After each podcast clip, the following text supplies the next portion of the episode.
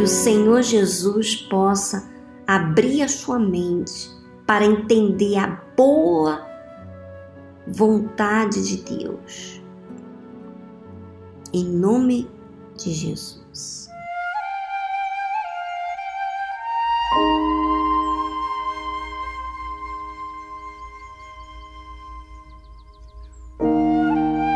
Abre sua Bíblia no livro de Mateus, capítulo 8, versículo 28.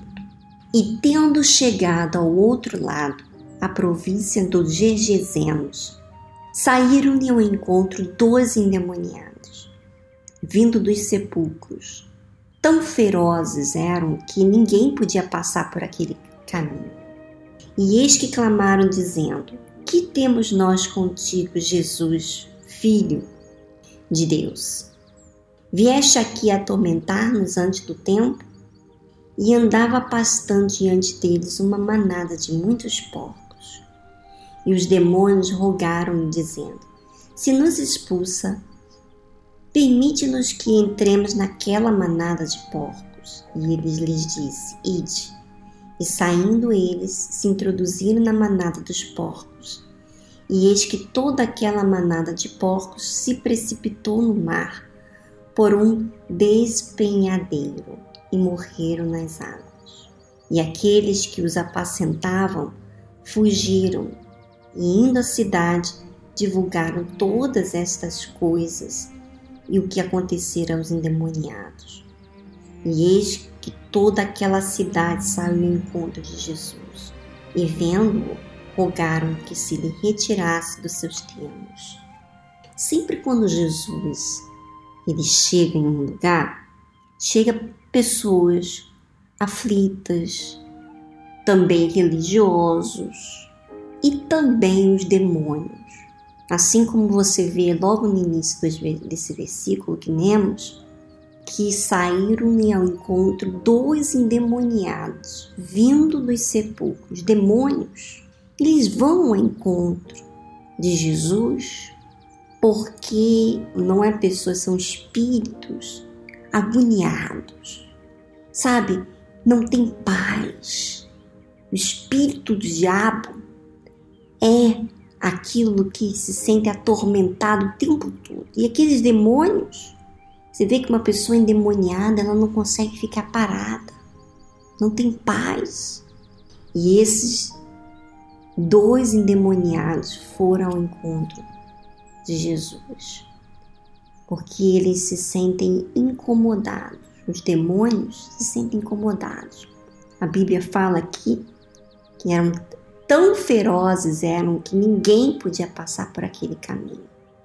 O espírito, o diabo, ele tem essa característica de ser violento, feroz, revoltado, ele é revoltado contra Deus. Ele sabe que o destino dele é um inferno. Ele sabe que ele vai queimar por toda a eternidade, vai viver no lago de fogo por toda a eternidade. E ele quer, porque quer, levar o máximo de pessoas possível, justo para ofender a Deus. E esse espírito de revolta você vê hoje na humanidade. Quantas pessoas estão possuídas por esse espírito maligno que toma posse da mente da pessoa e faz a pessoa ser ríspida, falar palavrão, ser violenta, ser agressiva, ter resposta na ponta da língua. Esse é o espírito do diabo. E eis que clamaram, dizendo: Que temos nós contigo, Jesus, Filho de Deus? Vieste aqui atormentar-nos antes do tempo? Todos os demônios, os demônios se sentem incomodados quando existe um Filho de Deus ali. Porque o Filho de Deus, porque ele vive a fé, ele vive na obediência, então ele vai para desfazer as obras do diabo.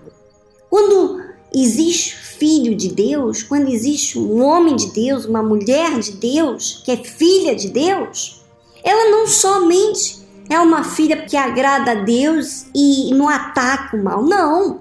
Ela ataca o reino do diabo. ela incomoda. E por isso que os demônios também intentam de todas as formas dificultar tudo ao seu redor. E andava pastando diante, distante deles, uma manada de muitos porcos. E os demônios rogaram-lhe, dizendo: Se nos expulsas, permite-nos que entremos naquela manada de porcos. O diabo sabe, e não tem jeito, que Jesus ia chegar no momento da cruz, dele ser crucificado, e o diabo queria estar ali.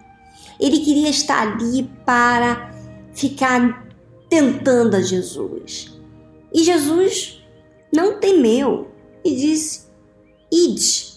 E saindo eles se introduziram na manada de porcos. E eis que toda aquela manada de porcos se precipitou no mar por um despenhadeiro e morreram nas águas. Olha só, não é isso que acontece com muitas pessoas que tentam suicídio?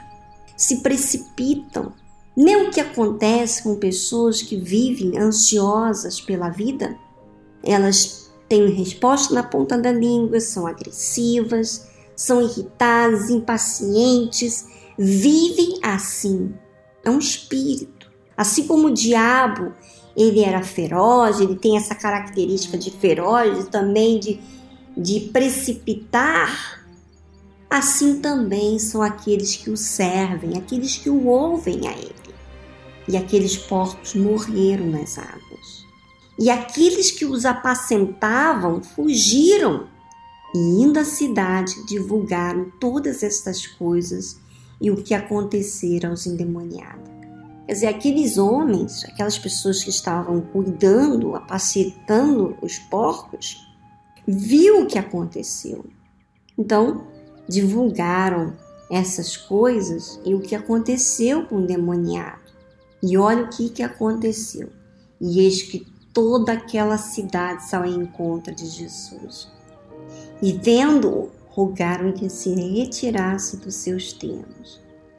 O diabo matou aqueles porcos, não foi?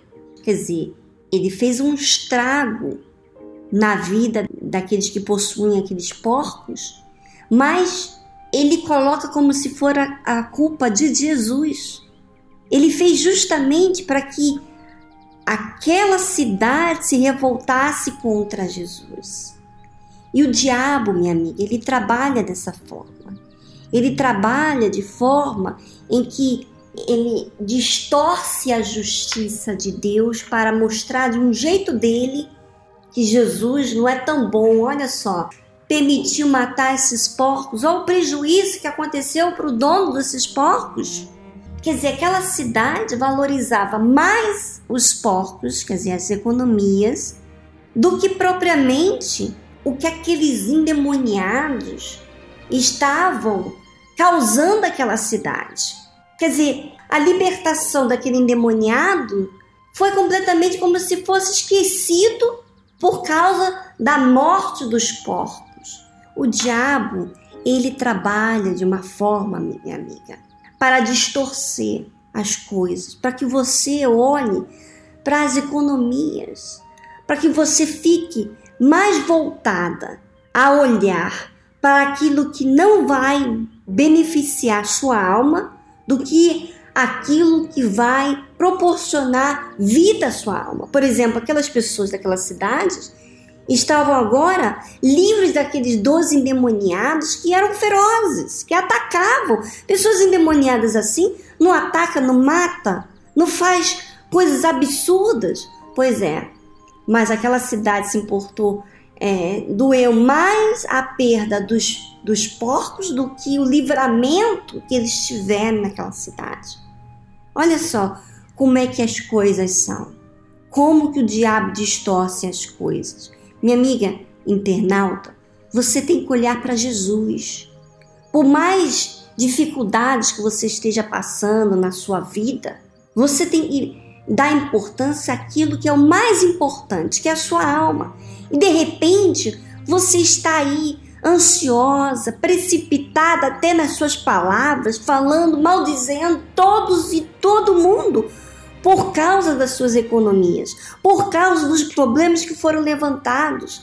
Isso é um espírito, o diabo usa através de um problema para trazer espírito dele a você.